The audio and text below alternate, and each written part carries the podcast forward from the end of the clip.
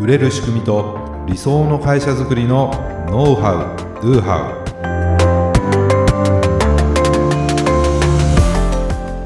ウこんにちはビズクリエイトの渡辺です。こんにちはビズクリエイトの武井です。今回もよろしくお願いします。よろしくお願いします。私最近ですね電子辞書を買ったんですよ。電子辞書？はいこの年になって、うん。まあ、なぜ買ったかというと単純に気になったからっていうだけなんですけほど、えっと、今の電子辞書ってすごくて私今まで電子辞書っていうものを使ったことがなくて、うんやっぱりこう中高の時とか調べる時は紙の辞書を使っていたんですね。うんでまあ今電子辞書というものが気になって買ってみたんですけどすごくてびっくりしています。うんもうなんだろう何冊分の辞書が入っているんだろうっていうぐらいの情報量なのとあと私が買ったものは英語に特化したその電子辞書みたいなのがあってそのリスニングだとかそのスピーキングのテストみたいなのもできるんですよ。へえ電子辞書が喋るんですよ英語をの読み方だったりとかをこう教えてくれたりとか、ラジオ番組みたいなものが入っていたりとかそういうのでこうちょっとしたリスニングをしてしたりとかあとその自分の発音が正しいのかどうかっていうのをこうスピーキングしてこう採点してもらえたりっていう採点してくれる機能があるんですよまだそんなに買って時間が経ってないので試せていないんですけどそういう機能もあるということで。え何？なんか英語英語勉強してんの？えっと、ちょっと気になると思って少し、まあ、中学の英語すらも怪しいので、うん。そういうちょっと基礎からやっていこうかなとえ思って。急にどうした？の 急にどうした？なんか、まあ、イメージとしてなんかもういや別にその英語なんか必要ないじゃないですかとか言いそうな言ってそうな感じじゃんなんか。えっとですね。なんなんかそのきっかけってあったんですか？きっかけうん。英語を耳にすることがやっぱりあるというかテレビとかでこの間、まあ、オリンピックですかね、うん。夏のオリンピックで日本のこのテレビで流れているものは日本語の解説がついてるんですけど、その番組になっていないネット上で見れる競技とかって、えっと、英語の解説で流れてたりとかしたんですよ。うんで聞き取れないんですね。ちょっとした単語単語は聞き取れるんですけど、何言ってるのかいまいちわからないなって思ってはあこれ聞けたら楽しかったんだろうなって思ったらなんとなく少し英語に興味を持ちまして、へーいいじゃないですか、はい、それで少し気になってその電子辞書を、まあ、買ってみたっていう。英語もできるしあとやっぱりスマートフォンとかパソコンでももちろん意味とかだったりを調べることはできるんですけどどうしても横道にそれてしまったりするじゃないですか。なんかちょっと飽きたなとか言ってまたヤフーのニュースを見見出したりとかしてしまうじゃないですか。それしかできないっていうね。そうですね。専門特化されたものだからはい。その電子辞書でさすがにネットを見るとかそうですね。できないからもう英語をやるしかないっていう。そうですね。英語をやるしかないし、そういう横道にそれたとしてうん。もやっぱり学びになるかなっていうふうに思って、買なってみたんですよるほどね。ねいやいいですね。はい、まあまあいいお値段ではあったんですけれども、もう買って結構満足してます。本当にもう手のひらサイズぐらいですかね。わかるかわかんないですけど 3DS ぐらいっていうかの大きさで。はい。へえ。いやいいな。面まあ白いです、ねあのうちも海外進出だとか言って、はい。まあ、最近もうコロナになっちゃってね、はい。海外全く行けてないですけども、うちもねその海外にこう出ていこうってことでね、できるだけみんなも英語を話せるようになってもらいたいなと、まあ、っていう僕もそんな話はしないですけども、ね、でもまあ英語は結構ややってきたなと。いろいろお金も使ってきたなと。アプリとかなんか使わないですか？アプリは使ったこと学習アがプリは。ないですね。やっぱりそうですね。スマホ。スマホを触ると。そうですね。スマホ触るあそうとなんだ、と思って。えーまあね僕もいろんなアプリ使ってますし、まあ、そのオンライン英会話とかね、はいはい。オンライン英会話やらないんですか？人と話すのが苦手。で人と話すのが苦手。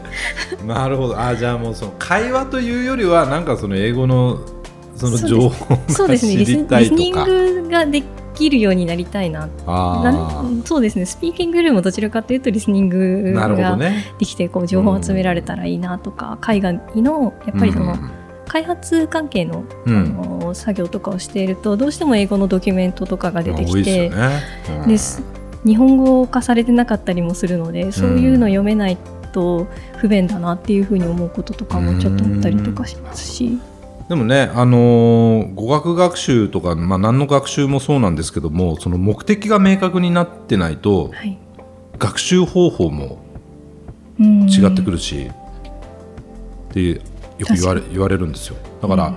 英会話要するに会話がしたいと、はいはい、うん。単純にその会話でコミュニケーションを取りたいっていうのと、そのね武さんみみたいにその自分は別に話すっていうよりも聞けたりとか、はい。読めたりとか、できるようになりたいっていうともう多分絶対学習方法違うんですよね。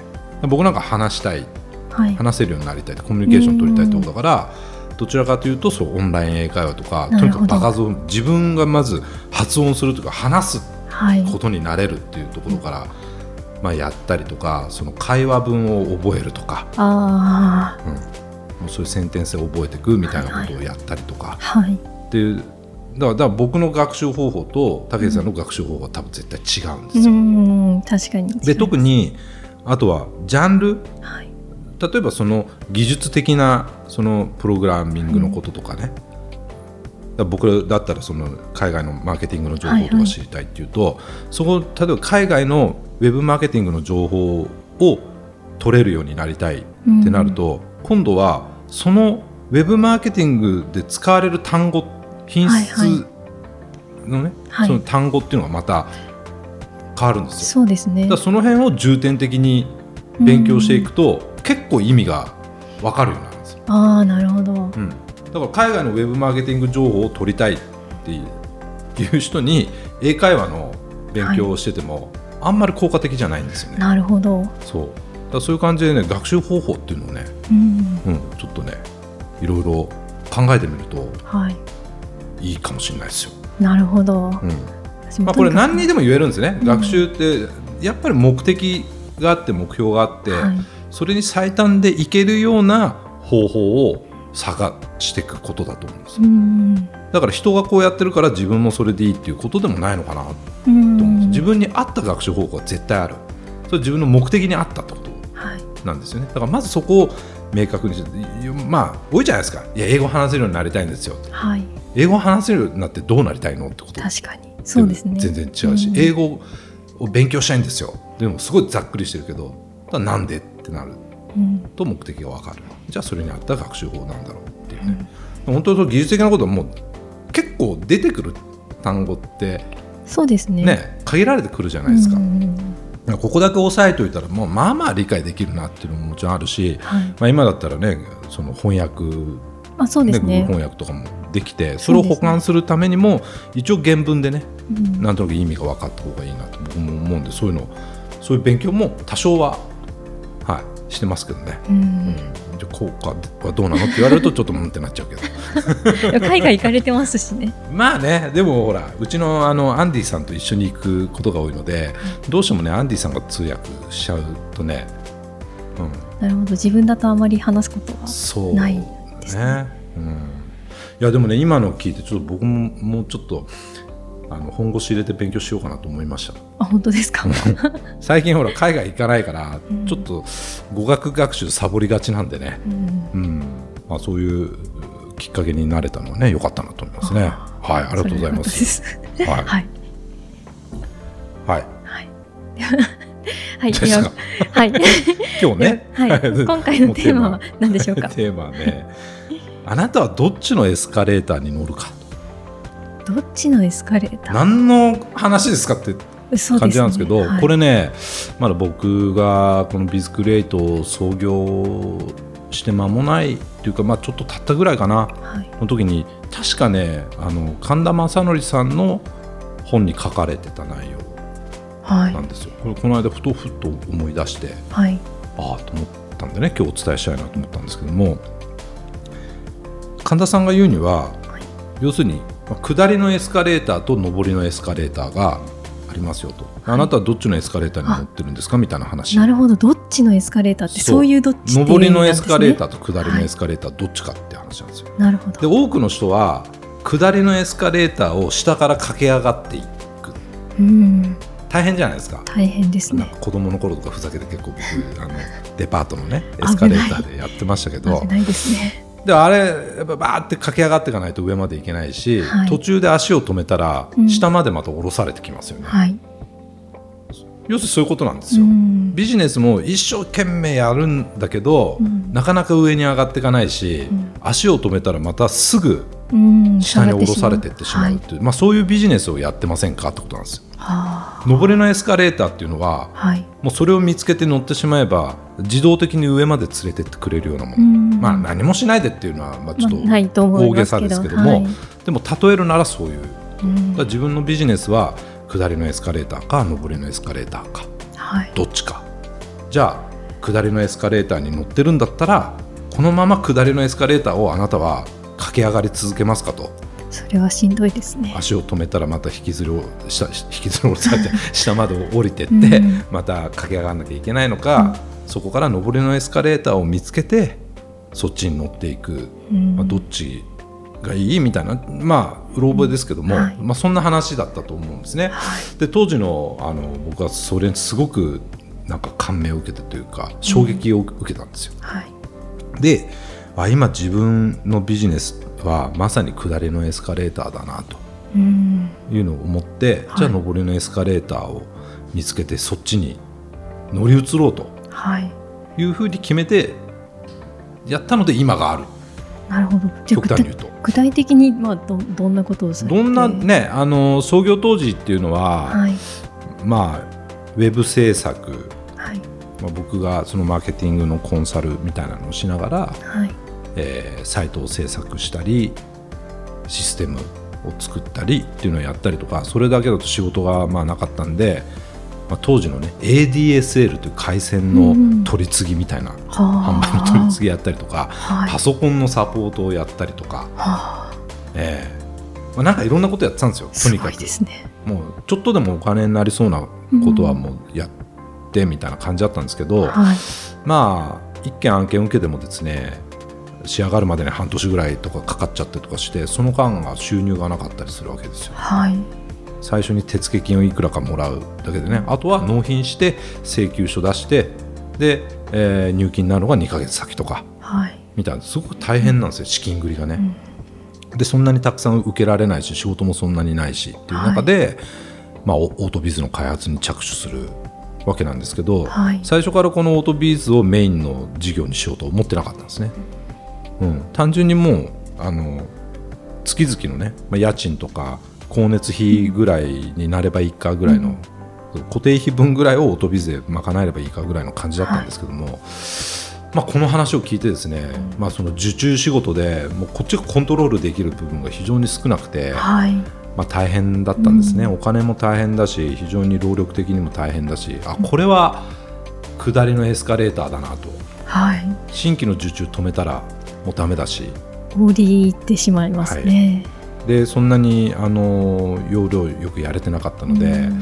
あのやっぱりかけてる時間に対しての売り上げっていうのが非常に少なかったわけですよね。はい。だけどこのオートビズは、まあ、今の言葉で言ったらサブスクですよ。サブスクリプショはい。ンビジネス、えーまあ極端極論言えば貸してればお金になるっていうものじゃないですか、はい。まあ、そんなはずはないんですけど。大変なんですけど、はい。そうだったらでマンパワーっていうことで考えても、僕がコンサルして制作してもらってっていうとたくさん仕事をこなそうと思ったらたくさん人人が必要になってくるし、うんだけどシステムをこう使ってもレ要するにレンタルサービスですからね、だったら少ない人数でもたくさんの人に売ることができるなと。はい。うん、って考えたらあこれが自分にとっての上りのエスカレーターなんじゃないかと思ったわけですよ。なるほど。うん。それで大きく舵を切って、オートビズの事業をちょっとメインでやっていけるように頑張ろうっていうふうに、まあ、決断できたっていう、すごく勇気がいったのでまあ、はない勇でしょうか。気いりましたよね、はい。やっぱりねどうなるかわからない、うん。まあ、いろんなことを、まあ、並行してやりながらですけどね。でも、うん。そっちの方にぐっとシフトしていったおかげで、まあ、ビズクレートの今があるっていう感じじゃないですか。はい。だからもしかするとですよ。はい。まあ、そうにやってたかもしれないしやってないかも分かんないけど、このどっちのエスカレーターに乗るかっていう話をうん。し知ることがなかったらはい。今はないかもしれないなと。うん。もしかすると、そうかもしれないですうん。ね。そのぐらい自分にとっては重要なことだったんですね、うん。そう。だからまあ参考になるかわかんないですけども、ねあの皆さんのビジネスのねはい。いやーまさにちょっとこれ下りのエスカレーターね駆け上がってもうもうひいひい言っちゃってるなみたいなんであれば、上りのエスカレーターを見つけるっていうことをね、うん。じゃあそれって何なんですか教えてくださいよって言ってもそれは僕には分からないので、はい。えーいろんな基準があると思うんですね。はい。うん、やっぱりその一つがレバレッジを効かせる。レバレッジっていうのはテコの原理のテコです、まあ、投資用語でもあるんですけども、少ない労労力で大きな成果をうん。上げられるもの、でうちではオートビズっていうのは一つのシステムをね一生懸命いいものにしてはい。でマンパワーはあの売上に比例して必ずマンパワーが増えるわけでもないじゃないですか。はい。だからマーケティングセールスがうまくいけば何千何万というお客様にそれを売っていくことができるようなはい。ものとして、だからコンテンツビジネスもそうだと思うし、ん。例えばメルマガをやってねリストを集めて、そういう人たちに販売する。そうセールスをしていくっていうのもレバレッジを効かせられるやり方だと思うし、SNS である程度メジャーになってね、はい。まあ、そういうところからっていうのもあったりとか、そうツールとしてレバレッジ効かせられそうなものをね探すでもいいし、はい。今の自分のビジネスをちょっと変化を起こすだけではい。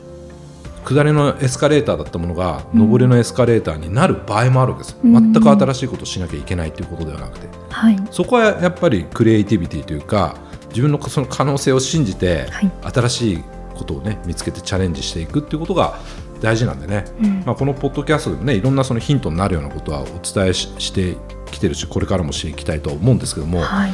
本当にその小さな違いが大きな違いを生むってこともすごくあるんで、まあ今ね大変な人も多いと思うんですけども、ぜひまあ諦めずにというかね。必ずそのはい。実は近くに上りのエスカレーターがあるかもしれないなと思ってね、いろんなことにチャレンジしていってもらえたらいいななんていうふうに思います。はい、はい、ありがとうございます、ご感想やご質問は説明文に記載の URL からメッセージをお送りください。また今日の話がためになったという方はぜひ高評価やフォローをお願いいたします。それではまた来週お会いしましょう、ありがとうございました。ありがとうございました